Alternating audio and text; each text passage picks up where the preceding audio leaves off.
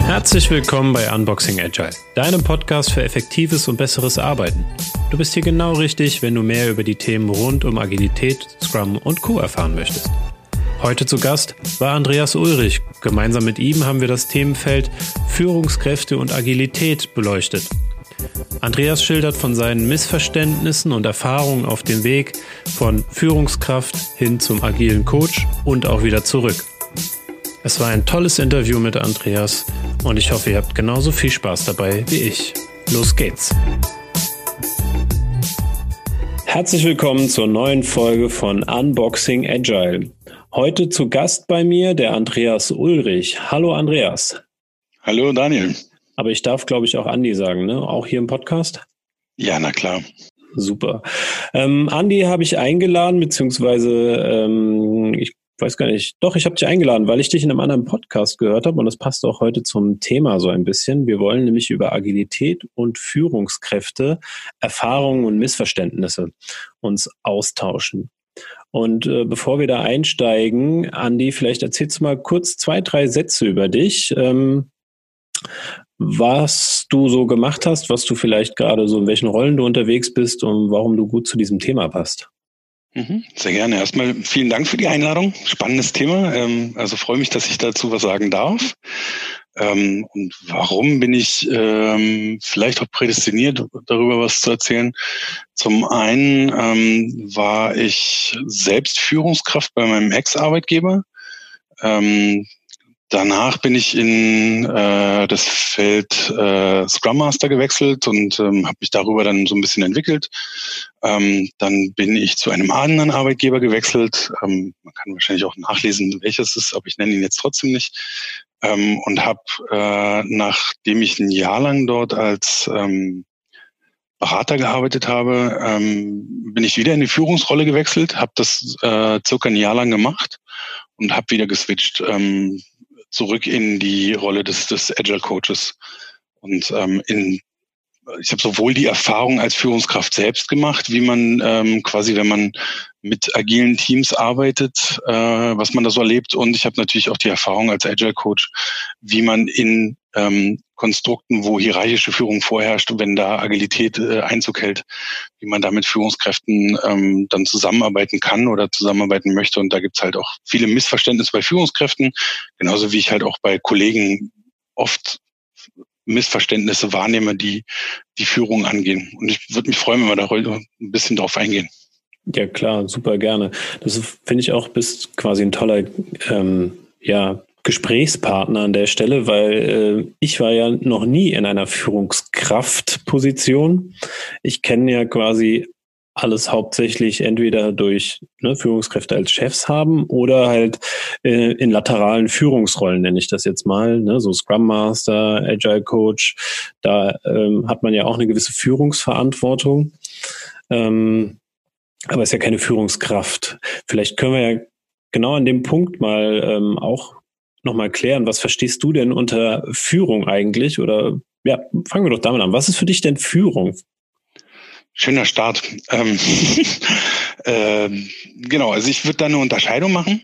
Wir reden ja oft von Führungskräften und auch das, was, was äh, mein jetziger Arbeitgeber oder der Arbeitgeber davor irgendwie als Führungskraft bezeichnet hat, ist ja eigentlich eher eine Steuerungskraft. Also ich mag die Unterscheidung, die da gemacht mhm. wird. Ähm, ganz gerne die, also Intrinsify hat das aufgegriffen, ähm, ich habe das beim ähm, äh, Denkwerkzeuge für Höchstleister gelesen. Ähm, Gerhard also diese, genau, also die, die Unterscheidung zwischen Führung, also Führung ist etwas, was Personen zugesprochen wird.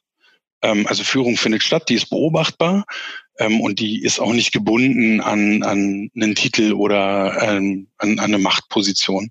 Mhm. Steuerung ist äh, quasi das Setzen von Handlungsanweisungen. Das tun ja quasi die Menschen, die wir heute als Führungskräfte oft bezeichnen, die ähm, sind ja quasi durch eine Übertragung, durch einen Titel, durch äh, eine Position, eine hierarchische Position, sind die quasi angewiesen, ähm, Handlungsanweisungen an ihre Untergebenen, an ihre Kollegen, Mitarbeiter zu geben. Ähm, und da ist die Diskrepanz natürlich auch so ein bisschen, dass man ähm, klassischerweise ja nur dann Handlungsanweisungen geben kann, wenn man einen gewissen Wissensvorsprung oder einen gewissen, ähm, ja, einen gewissen Vorsprung an, an, an ähm, Handlungsoptionen hat, ähm, die dann quasi für die Kollegen oder für die Mitarbeiter, an die man diese weitergibt, irgendwie als sinnvoll erscheinen. Mhm. Ja, was du so ein bisschen beschreibst, ist ja auch so der Unterschied zwischen äh, informeller Führung ja, und auch formeller Führung. Also genau. du hast das jetzt Lenkung genannt oder Steuerung. Steuerung. Ich mag den ja. Begriff ganz gerne. Ne? Also, ja, ich also finde ihn auch gut. Genau, man baut also so eine, so eine Steuerungskaskade auf. Ne? Also gerade in hierarchischen Unternehmen findet man das sehr gut. Also da gibt es dann quasi so, so einen, einen, einen Kopf, der die, die Organisation komplett leitet, also den Überblick über alles hat und dann äh, wird das quasi runterkaskadiert, obwohl ich das eigentlich auch schon gar nicht mehr mag, dieses Runterkaskadieren. Mhm. Ähm, aber äh, quasi die, die, die Teilhandlungsstränge werden nochmal unterteilt und werden auch nochmal mit, mit Führungsebenen besetzt. Genau, das, das klassische Organigramm, ne, das, das wir genau. meist irgendwo antreffen. So sieht's aus. Genau. Und wenn da dann jetzt äh, in diese Kontexte halt ähm, Agilität in, in der Form, wie es ähm, gerade aktuell verstanden wird, also im Sinne von, wir müssen irgendwie darauf reagieren, dass äh, die Welt sich schnell verändert und, und wir quasi als Unternehmen oder als, als Konstrukt ähm, da irgendwie handlungsfähig bleiben wollen oder handlungsfähiger werden wollen, wenn das quasi mit, mit äh, dieser Form von Steuerung äh, zusammenarbeiten soll, da habe ich diverse Sachen schon erlebt, dass das halt einfach nicht funktionieren kann und dass da halt Missverständnisse bei Führungskräften und aber auch bei Leuten wie, wie Agile Coaches oder Scrum Master entstehen. Ähm, das, das würde ich unterschreiben. Und ich habe jetzt so eine These bei mir im Kopf, warum ich glaube, dass das da immer zu Problemen kommt. Und jetzt würde ich dich mal fragen, bevor ich meine These raushaue. Kannst du in einem Satz versuchen zu, zusammenzufassen, was du glaubst, wo, wo das größte Problem dazwischen, also da, da liegt, wenn man das versucht, mit diesen, mit der Agilität dieses ähm, sehr ähm, steuerungslastige System zu bespielen? Ich glaube, ein sehr großes, ob es das größte ist, weiß ich nicht, aber das, was mir spontan einfällt, ist eben genau dieses, ähm, dass wir von einem Wissensgefälle ausgehen bei, bei Steuerung. Die Führungskraft ist angehalten, alles zu wissen, alles zu können. Ähm, und wenn wir sagen, wir setzen eher auf ein Teamkonstrukt, wo ähm, Mut, Offenheit, ähm, vorherrschen soll und da Entscheidungen gemeinsam getroffen werden sollen, da ist es ja dann nicht mehr so, dass es eine Person gibt, die quasi die Befugnis hat, sein Wissen einzusetzen, um zu steuern, also um Handlungsanweisungen zu geben. Und das kollidiert sehr oft miteinander. Hm. Okay, ich, meine These sieht ein bisschen anders aus, aber ich finde, dein, dein Punkt ist sehr gut. Ähm, ich hätte es jetzt zusammengefasst, für mich ist Agilität etwas, um effektiv an Themen ranzugehen, also dass, dass der Effekt im Vordergrund steht. Und diese Steuerungs- oder Lenkungskaskaden, die es da so gibt, ähm, die sind halt sehr effizienzgetrieben, ne? was sie auch prinzipiell ja sind. Ne? Wenn ich genau weiß, was passiert oder was passieren soll, ist das ein sehr effizientes System. Und ich glaube, dass da zwei Welten aufeinander prallen. Ne? Die einen, die sagen, okay, es muss hochgradig effizient funktionieren und die anderen, die sagen, naja, aber eigentlich wollen wir erstmal rausfinden, was überhaupt der richtige Weg ist und was gemacht werden muss. Und da merke ich immer wieder, ähm, dass es da Probleme gibt von den Vorstellungen, wie, wie muss man jetzt eigentlich agieren, um quasi voranzukommen. Kannst du das nachvollziehen, was ich meine? Ja, ich finde es sogar sehr gut, sehr spannend. Also ähm, von der Seite habe ich es noch gar nicht beleuchtet, aber ja, also durchaus äh, nachvollziehbar für mich. Vielleicht nochmal auch auf die Missverständnisse an der Stelle zu kommen. Ich glaube auch, dass das immer so, also vielleicht ein Hauptmissverständnis, das mir immer begegnet, wenn wir von Agilität oder so sprechen, ähm, ist tatsächlich diese, dieser Effizienz- und Effektivitätsgedanke. Also ich kläre den immer gerne auch irgendwann mal auf, darüber zu sprechen, was ist effektiv, was ist effizient und was wollen wir eigentlich gerade erreichen und dann auch festzustellen, manchmal, naja, das, was wir erreichen wollen, dafür ist Agilität eigentlich überhaupt nicht geeignet. Ähm, wobei ich ausklammern wollen würde, dass, dass ähm, wir mit Agilität nur auf ähm, Effektivität gepolt sind. Ne? Also oder beziehungsweise wenn, wenn ein Unternehmen das einführt, dann wollen die ja schon auch einen Effizienzgedanken haben, die ja dahinter. Ne? Also da ist vielleicht auch diese Kollision, die wir gerade ansprechen. Ja. Ähm, ich weiß gerade aber nicht, ähm, wie, wie das quasi, ich bin gerade am überlegen, ob Führungskräfte wirklich, also die sind ja nicht grundlegend nur Effizienz, äh, Effizienz gepolt. Also da, da sehen wir ja zum Beispiel, wenn wir so die ganzen Verwaltungstätigkeiten sehen, die ähm, Führungskräfte haben, also Führungskräfte, wenn wir den Begriff jetzt einfach weiter nutzen wollen, wie er so gebräuchlich ist, damit mhm. meine ich dann oft Steuerungskräfte. Ähm, äh, die sind ja, die sind ja nicht nur effizienzgesteuert. Ne? Die machen ja viele Verwaltungstätigkeiten, wo sie selbst von äh, wo sie selbst wissen, dass, dass mache ich es halt einfach, weil die Organisation das so fordert. Ne? Das hat ja nichts mit Effizienz zu tun. Also das müssten wir schon mhm. ausklammern bei der, bei der ganzen Diskussion. Ähm, wobei ein Team, wenn es gut unterwegs ist und wenn ähm, es einen bestimmten Reifegrad, obwohl ich auch immer Schwierigkeiten habe, das Wort so zu benutzen, aber wenn es halt einen bestimmten Erfahrungsgrad gesammelt hat und ähm, sich mit bestimmten Themen auseinandergesetzt hat und, und Sachen in Frage stellt, natürlich auch solche Sachen dann hinterfragt und sagt, ist das, ist das jetzt gerade notwendig, dass wir uns mit diesen Verwaltungstätigkeiten auseinandersetzen müssen? Und da kollidiert es natürlich dann auch wieder mit einer Führungskraft. Ja. Ich würde noch gerne noch mal ergänzen, weil du gesagt hast, dass es nicht nur um Effektivität oder so geht. Ähm, ich würde es auch ein bisschen differenzierter vielleicht so zusammenfassen. Also für mich ist Agilität immer, da geht es mehr um Effektivität als um Effizienz oder das zuerst. Ne, erst das Richtige tun und dann lernen, wie ich es richtig tue. Ah, da gehe ich mit. Ja. Bist genau, du auch so ein also, Sprachaffiner, ne? Das, das ja, ja. wieder. äh, ich tue zumindest so. Ja, aber vielleicht jetzt nochmal so, so, du hast ja so einen ganz spannenden Werdegang äh, erklärt, ne, dass du immer wieder hin und her geswitcht hast zwischen den Ne, Steuerungskräfte oder Führungskräfte-Status und quasi dem Nicht-Führungskräfte-Status. Was war denn da so für dich das größte Learning oder Erfahrung, wo du gemacht hast, wie, wie Führungskräfte zur Agilität stehen oder verstehen?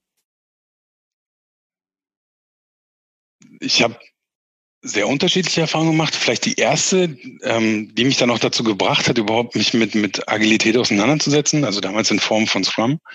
Ähm, damals war es eine, äh, ist es aus, aus einem Bedürfnis heraus entstanden. Ich hatte damals ähm, zwei Teams, die ich geleitet habe und ähm, stand zur Debatte, ob ich nicht ein drittes Team zumindest interimsmäßig übernehmen sollte. Und da war ich an so einem Punkt, wo ich gedacht habe, okay, wenn ich das jetzt auch noch mache, dann ähm, kann ich mich eigentlich demnächst in Richtung Burnout verabschieden. Mhm. Ähm, und habe dann halt einfach nur nach nach einem probaten Mittel gesucht, wie ich mich äh, sauber aus dieser aus dieser Nummer raushole, indem ich halt ja da sind wir wieder bei der Effizienz, ne? Wie ich, wie ich irgendwie wenig einsetze, aber einen hohen Effekt raushole. Ähm, und bin, bin über eine, ähm, ich weiß gar nicht, ich glaube, es war ein Paper oder, oder ein PDF, was ich da geöffnet hatte oder was auch immer, ähm, habe mir auch gar nicht gemerkt, worum es da so im, im Detail ging, sondern habe nur gelesen, 15 Minuten Einsatz am Tag, da wird mir dann erzählt, was die Leute so gemacht haben. Ähm, alle zwei Wochen sitzen wir zusammen, planen, was die Leute machen. Ähm, ich krieg alle zwei Wochen quasi eine Übersicht, was geschafft worden ist. Und am Ende dürfen die Leute sich auch noch irgendwie per Ringelpiez mit anfassen, irgendwie sagen, wie toll sie sind. Und ähm, da habe ich gedacht, das, das ist ein Invest, den, den kann ich leisten das würde ich als Führungskraft auch gerne übernehmen. Und wenn ich das bei drei Teams mache, habe ich dann hochgerechnet, ist mein Tag total entspannt und easy. Und war es so? Nee, es war überhaupt nicht so. Aber es hat, es hat äh, eine Veränderung in, in ich habe das mit einem Team experimentiert damals. Und es hat eine Veränderung ins Team gebracht, die hat mich total erstaunt. Also die Leute waren plötzlich ähm, viel munterer, viel wacher. Ähm, die hatten einen ganz anderen Drive die haben Sachen ähm, mal anders ausprobiert, die, die, dadurch, dass sie ja die Freiheiten hatten und nicht ständig dieses, dieses Gefühl kontrolliert zu werden, ähm, haben sie halt auch echt ganz neue Ideen und neue Ansätze entwickelt. Und das hat mir echt imponiert. Und ich war super glücklich, dass wir das mal ausgetestet haben. Ähm, das war natürlich noch lange nicht das, was man heute vielleicht irgendwie unter Scrum verstehen würde oder was man, wo man, wo man Scrum gerne hin entwickeln wollen würde in, in, mit Teams. Aber es war, es war so wie so ein Befreiungsschlag, sowohl für das Team als auch für mich. Und ähm, ich habe dann nachträglich erfahren, was wir da eigentlich gemacht haben, die sechs, sechs oder acht Wochen waren es, glaube ich. Genau. Ähm, dass, dass wir Scrum gemacht haben und darüber bin ich dann durch Zufall auch in die Produktentwicklung gerutscht und habe dann da als Scrum Master anfangen dürfen. Ähm, aber das war für mich so eine eine Erfahrung, dass, dass Menschen halt ähm, in einem bestimmten Kontext ganz anders arbeiten können und dürfen und auch viel mehr sich selbst einbringen können und da auch ähm, ja, ein Stück weit ähm, ihre Persönlichkeit wieder entwickeln können. Und das war für mhm. mich ein ganz schönes Erlebnis. Ähm, das war so das Erste. Und das Zweite Erlebnis, was ich jetzt hatte, ähm, gerade jetzt vor kurzem als Führungskraft, da habe ich halt schon mit dem Vorwissen oder beziehungsweise mit der Erfahrung als Agile Coach ähm, bin ich in diese Führungsrolle reingegangen und habe gedacht, ich kann ganz viel verändern. Ich kann ganz viel machen.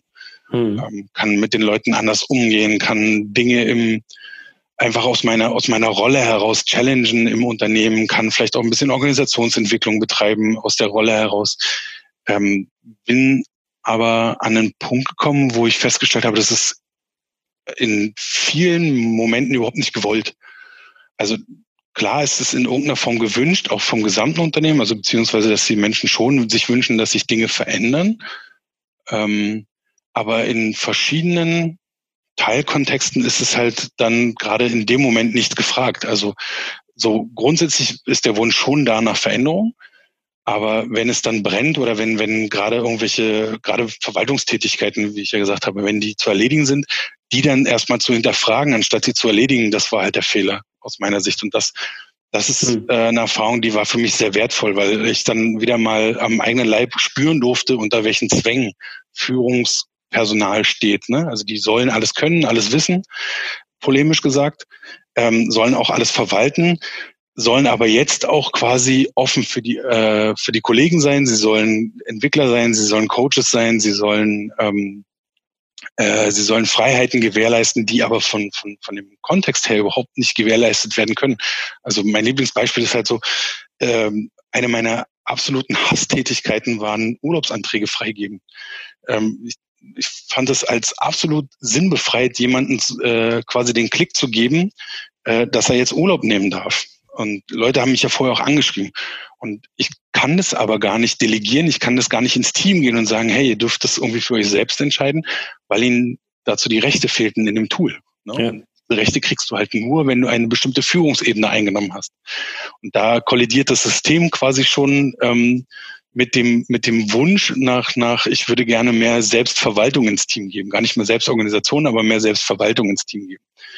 Und ähm, wenn dann Agile Coaches oder Scrum Master kommen und sagen, ja, hier, ihr Führungskräfte habt keine Ahnung, äh, ne, ihr könnt ja nicht mal irgendwie so ein Pille-Palle Sachen wie, wie Urlaub irgendwie, das könnt ihr nicht mal ins Team delegieren, ähm, ohne, ohne dann Riesenfass aufzumachen, dann hat man das, also habe ich das jetzt quasi in der Rolle spüren dürfen und sage, ja, selbst wenn ich es gewollt hätte, ich kann es gar nicht. Ich bin gar nicht in, in, der, in der Position. Ich kann das antriggern, ich kann das irgendwie ähm, versuchen, in diesem Tool, in dieser Tool-Landschaft irgendwie frei zu holen oder, oder freigeben zu lassen. Aber bis das passiert, sind, muss man ganz lange Wege gehen und sich oft erklären. Das sind sehr, sehr gute Punkte, die du erzählst. Mir ist auch, während du gesprochen hast, so ein paar Szenarien eingefallen, wo ich vergleichbare Situationen schon erlebt habe. Ähm, und auch noch ein paar Aspekte vielleicht ergänzen zum mit diesem, selbst wenn du diese Verantwortung ins Team geben willst, ne, diese Selbstverantwortung. Ich habe jetzt auch gemerkt, ähm, ich bin ja viel in Sparrings mit Führungskräften, um darüber zu gucken, wie kann man da sinnvoll irgendwie mehr Selbstorganisation fördern tatsächlich in Teams, wo manche auch so richtig ambitioniert reingehen, ne, so als Führungskraft, so wie du es beschrieben hast, ne, ich ändere jetzt was. Und mhm. dann gehen sie in Teams rein, die vorher sehr gemanagt waren und dann wollen die die quasi einmal komplett auf selbst, äh, auto, also eigentlich schon auf autonom schalten. Ne? So, ihr könnt eigentlich alles machen, was ihr denkt. Ja.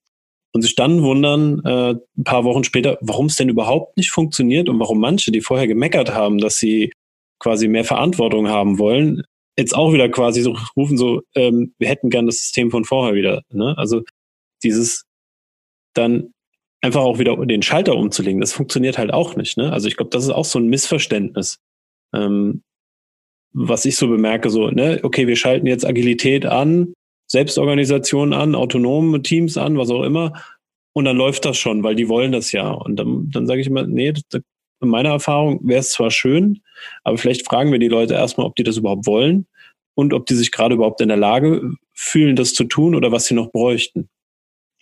Das ist, also das kann ich bestätigen und es ist super spannend, deswegen musste ich auch so schmunzeln, weil mir, ich bin genau in die gleiche Falle reingelaufen. Ne? Also ich habe so, ich bin, bin hochgradig äh, motiviert gestartet und habe gesagt, ich gebe denen jetzt erstmal alle Freiheiten, die sie wollen. Ähm, habe mich nicht ganz so stark da reinbewegt, aber habe gesagt, ich gucke mal, an welchen Punkten sie Freiheiten äh, wollen, wo sie die fordern ähm, und, und versuche ihnen die zu übergeben. Ne? Also dann genau dieses, was du gerade beschrieben hast. Da sind Leute im Team, die sagen, ja, wenn, wenn wir erstmal könnten, dann würden wir. Ne? Mhm. So, und dann übergibst du ihnen quasi dieses Können und sagst, jetzt dürft ihr, also ihr könnt jetzt. Äh, und dann kommt aber irgendwann so nach, nachdem sie die ersten zwei, drei Male gescheitert sind und oft auch an dem System scheitern, ne? Beispiel zum Beispiel mit, den, mit dem Tooling, ähm, dann sind die frustriert und dann sagen die, ja, das ist ja super, ne, dass wir jetzt hier die Freiheiten haben und, und wir dürften jetzt, aber äh, eigentlich dürfen wir nicht, weil uns durch, durch die Toollandschaft oder durch irgendwelche anderen Sachen einfach ein Strich durch die Rechnung gemacht wird. Äh, und das frustriert unheimlich. Und dann sind meistens, also die Erfahrung habe ich auch gemacht, ähm, nicht meistens, aber ähm, habe ich zumindest bei mir im Thema erlebt, dass die Leute, die am lautesten nach, nach Selbstverwaltung oder nach Selbstorganisation gerufen haben, die ersten sind, die gesagt hat, so jetzt muss aber hier mal jemand wieder das Heft in die Hand nehmen und mal ein Machtwort sprechen. Mhm. So, und Andi macht das nicht. Und dann denke ich mir so, ja super, ihr wart eh nicht noch irgendwie vor zwei, drei Monaten die, die am lautesten gebrüllt haben. Und ja, also äh, ich glaube, diese, diese, diesen schmalen Grad zwischen was ist möglich ähm, und sich dann auch zu erklären, ähm, warum Dinge nicht möglich sind, ähm, das kostet viel Zeit und viel Kraft und ähm, auch dieses ähm, dieses Verständnis von von sowohl von der Seite derjenigen, die gerne ähm, Verantwortung übernehmen wollen und die äh, Seite, die da halt steuert und sagt, ich möchte gerne bestimmte Sachen möchte ich einfach noch nicht abgeben. Das zu erklären und diese Zeit füreinander zu haben, das ist das ist oft nicht gegeben. Ne? Also nicht mal nur, dass das ähm, dass ich bei vielen Steuerungskräften erlebe, dass sie das noch gar nicht können oder wollen. Ich glaube, wahrscheinlich eher so ein, so ein Können ist das. Ne? Wie, wie setze ich so einen Termin auf oder wie gehe ich in einen Dialog mit den Leuten? So ähm, bin ich offen? Wie offen darf ich sein? Das sind oft so ja. Fragen, die dann, die dann fallen. Ähm, das findet einfach gerade nicht statt. Ne? Und da muss ich aber auch leider ähm, meine Kollegen aus dem agilen Umfeld, die nehmen sich auch nicht die Zeit, darüber nachzudenken, was hindert denn den oder diejenige gerade in ihrer Rolle, das böse Management hergezogen und wird dann gesagt, naja, äh, wenn das Management nicht wäre und was wir eigentlich gar nicht brauchen, dann würden wir allergil sein und dann würde das schon laufen. So der, diese, diese, diesen, ich mache das jetzt mal polemisch, aber diesen, diesen Irrglauben, den, den höre ich hier und da gerne mal raus, gerade so aus dieser Agile Community. Ja. ja, kann ich bestätigen. Also ich glaube, ich laufe da auch manchmal in diese Falle, manchmal zu sagen, also es leichter zu machen, als es ist. Ähm, da hast du recht, das ist definitiv ein Thema, an der die ganze Community aber auch, glaube ich, stark arbeiten darf. Ähm, ich fand einen weiteren Aspekt, aber den ich jetzt gerade noch mehr in den Fokus schieben wollen würde, ähm, so ein bisschen dieses, du hast gesagt, hier so als Führungskraft, äh, ne, habe ich gedacht, ich mache diese ganzen Sachen, die ich bei als Agile Coach gelernt habe, so nehme ich jetzt mit, diesen ganzen Coaching-Aspekt. Ich weiß nicht, wie du das siehst. Ähm, das würde mich sehr interessieren zu hören, wie du das siehst. Meine Erfahrung oder wie ich das wahrnehme, ist, dass es eigentlich gar nicht funktionieren kann, von, ich nehme jetzt dein Wording, Steuerungskräften sozusagen eine Coaching-Haltung einzufordern. Also auch auf mehrerlei Ebenen. Gerade weil für mich Coaching auch etwas ist, da muss der Coachee, also derjenige, der das Coaching bekommen möchte, eigentlich ähm, sich denjenigen aussuchen, wo er sagt, okay, dem möchte ich gerne jetzt, äh, von dem möchte ich gerne gecoacht werden. Ähm, Genauso bei dem Thema auch, wenn wir Führung nochmal als Gegensatz nehmen, auch wenn ich sage, hier, du wirst, gehst jetzt in eine Führungsrolle, dann müssen ja auch erstmal erstmal Leute demjenigen oder derjenigen folgen, die das macht. Und ich glaube, da läuft es sehr konträr dieser Steuerung. Also ich kann nicht einerseits hier sagen, du musst jetzt links laufen und gleichzeitig, was brauchst du denn jetzt noch von mir, damit du weißt, was du machen kannst, sollst oder dass du mir widersprechen darfst, weil ich gesagt habe, mach links. Also allein schon in der Erklärung merke ich, dass das irgendwie hakt. Also hast du da Nee, nee, bin ich völlig bei dir. Äh, das wird ein sehr, sehr harmonischer Podcast. Den bin ich völlig bei dir. Ähm, zum einen natürlich fehlt komplett die, die Freiwilligkeit bei dem Coachee. Ne? Ja. Also abgesehen fehlt ja auch die Freiwilligkeit beim Coach. Also das darf man ja auch nicht außer Acht lassen. So, es gibt vielleicht auch Menschen, das ist wo ich sehr, sehr guter Punkt, ja. ne, möchte ich eigentlich auch gar nicht irgendwie coachen müssen, ne, äh, aus, aus welchen Gründen auch immer. Und vielleicht, weil ich gar nicht weiß, wie es geht. Das kommt noch dazu. Ähm, aber manchmal gibt es ja einfach auch so diese, wo die Chemie einfach nicht stimmt oder ja. wo man einfach merkt, irgendwie, ich möchte, klar, kann auch Tagesform sein. Ne? Ich möchte jetzt gerade einfach nicht irgendwie jemanden ähm, zur Seite stehen. Also das muss, das muss sowohl bei einem Coachee als auch bei dem Coach erlaubt sein, dazu sagen, nee, auch heute nicht oder generell nicht. Das ist, das ist in, in dieser Rolle, in diesem hierarchischen Konstrukt nicht, nicht äh, gegeben. Und dann, was du angesprochen hast, diesen Loyalitätskonflikt. Ne? Ich bin angehalten zu steuern. Ich habe ja einen Auftrag. Ähm, und wenn quasi das Coaching offen sein soll, ähm, was ja im klassischen Coaching quasi der Fall ist, ähm, und das geht vielleicht konträr zu mein, meinem Steuerungsauftrag, dann bin ich in der Zwickmühle und ähm, die kann ich überhaupt nicht lösen. Und von daher funktioniert dieses Konzept des Coachings für mich nicht. Also was durchaus funktionieren kann, und das gilt aber übrigens auch für meine Rolle als angestellter Agile Coach. Ich, ich weigere mich ein Stück weit äh, zu sagen, ich bin auch Coach. Ich benutze Elemente aus dem, aus dem Coaching. Also ich benutze Fragetechniken, ich benutze ähm, diverse Modelle, um Dinge zu erklären.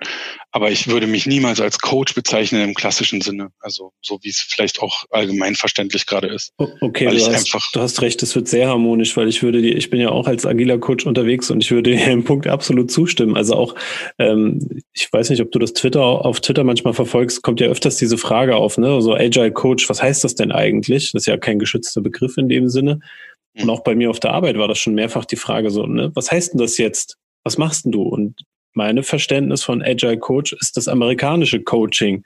Ne? Also ein bisschen der Trainer. Also ich bin dafür da, ähm, Agilität im Sparring gerne auch beizubringen, wenn es notwendig ist, wenn, wenn die Leute das nicht äh, wissen, wie es geht. Aber auch natürlich eher so beraten und zu sagen, guck mal, ich habe das beobachtet oder jenes oder wenn du mir das so schilderst. Und natürlich sind gute Fragetechniken, das würde ich dir absolut zustimmen, ähm, sehr hilfreiches Tool, ne? um, um da die Leute gut zu unterstützen. Aber ich würde nicht hingehen und jetzt sagen, okay, wir machen jetzt Einzelcoaching und das Ergebnis ist total offen, ist es ja schon nicht, weil ja sowieso der Fokus irgendwo auf Agilität liegt. Also ich finde, da ist schon so ein bisschen der Widerspruch. Bin ich, bin ich bei dir und da, um das mal vielleicht so ein bisschen auch noch nachzusetzen, da bin ich auch sehr dankbar, wenn, wenn Unternehmen äh, zum Beispiel Coaches stellt oder, oder die Möglichkeit in Erwägung zieht, externe Coaches hinzuzuziehen. Das sind, also weil ich glaube, das ist notwendig. Ähm, ich habe schon oft erlebt, dass, dass ich zum Beispiel in meiner Rolle sowohl als, als Steuerungskraft, auch als äh, Agile Coach manchmal auf, auf, auf Menschen treffe, wo ich denke, na, ähm, wenn da die Möglichkeit bestehen würde, ein Coaching wahrzunehmen, dann könnte das irgendwie für, für das aktuelle Problem eine Lösung sein. Ne? Aber ich muss es halt nicht selber machen, sondern ich würde dann gerne anbieten dürfen. Wir haben im Unternehmen Leute, die das professionell machen, ähm, oder du kannst dir extern jemanden greifen und das Unternehmen unterstützt dich dabei. Das halte ich für absolut sinnvoll. Definitiv. Genau. Ähm, vielleicht können wir aber auch noch mal ganz kurz, ähm, ich hoffe, ich nehme jetzt die Moderation nicht zu sehr aus der Hand. Nee, mach ruhig, ähm, das ist doch gut. Ich höre dir gerne also, zu. Gib mir bei dir genauso.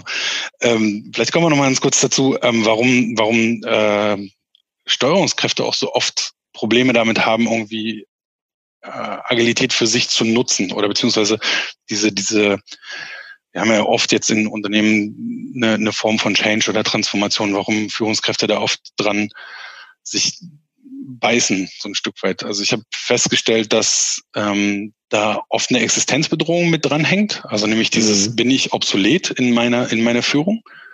Ähm, das ist das eine, was ich beobachte. Das andere ist auch ähm, ein Stück weit ich habe mich, also das habe ich wirklich schon erlebt, dass Leute gesagt haben, ich habe mich hier zehn, zwölf Jahre hochgearbeitet und jetzt nehmt ihr mir das weg. Ja, auch schon ähm, erlebt. Und äh, das Zweite ist halt einfach auch, dass das konträr zu dem ist, was ich am Anfang gesagt habe. Ne? Leute sollen ja quasi über ein Wissensgefälle ähm, agieren. Die sollen ja sagen, ich weiß es besser ähm, und deswegen gebe ich euch jetzt eine Handlungsanweisung. Ähm, und genau das fordert ja quasi äh, Agilität nicht, sondern die sagen, da sagt man ja, lass uns gemeinsam ein Problem lösen. Lass uns gucken, wer die beste Idee einbringt oder beziehungsweise wie wir als Umsetzungsteam oder als Team insgesamt dieses Problem angehen und lösen können. Hm. kann ich ganz, ganz gut nachvollziehen, wovon du sprichst. Und mein Erlebnis ist da auch, also was ich auch noch nicht, immer noch nicht verstehe, warum man das immer noch so versucht. Vielleicht auch ein großes Missverständnis an der Stelle.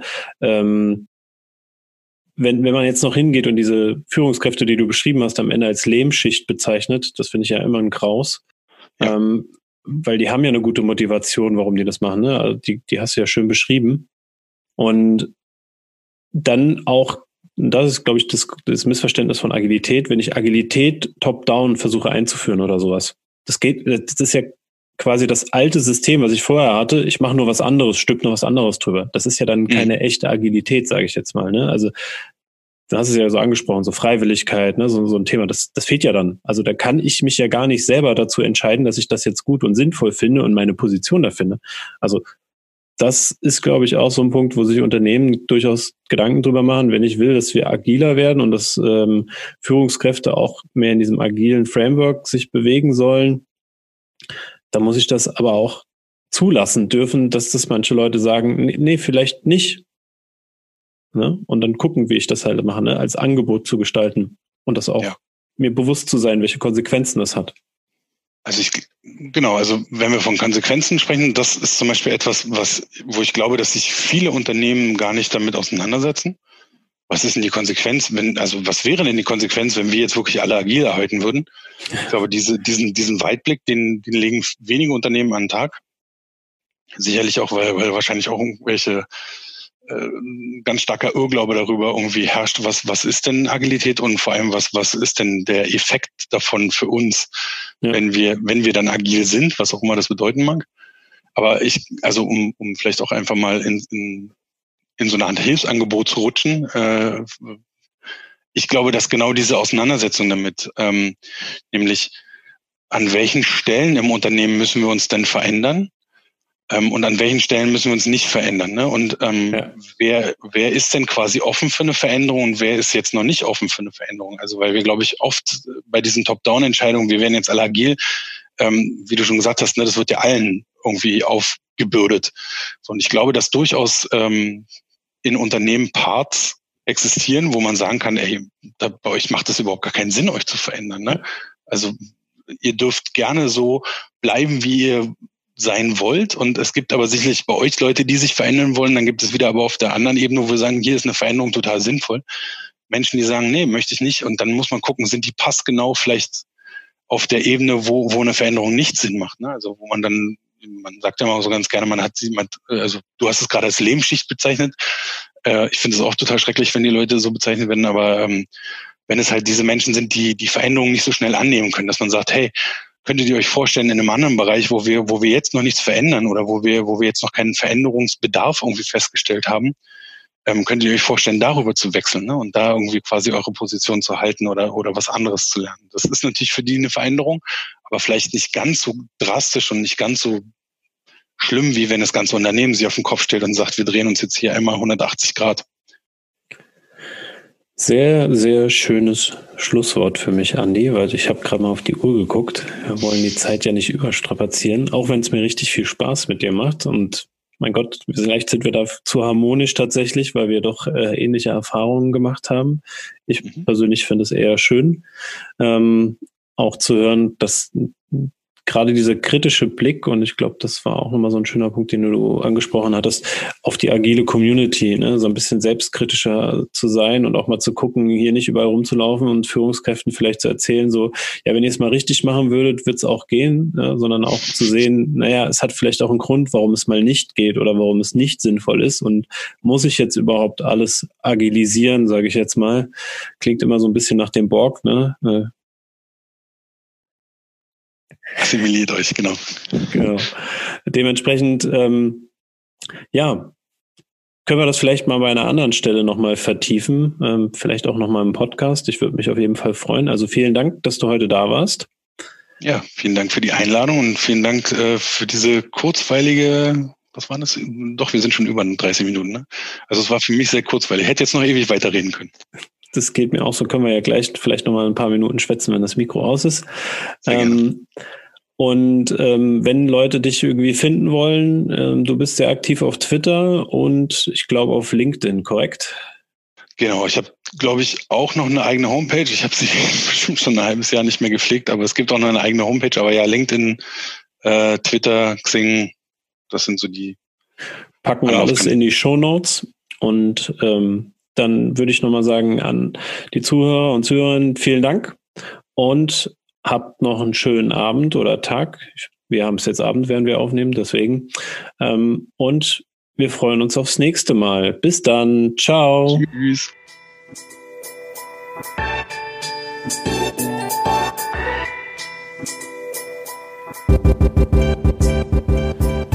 Das war's auch schon mit der heutigen Folge von Unboxing Agile. Wir freuen uns schon auf die nächste Folge und hoffen, dich dann auch wieder begrüßen zu dürfen.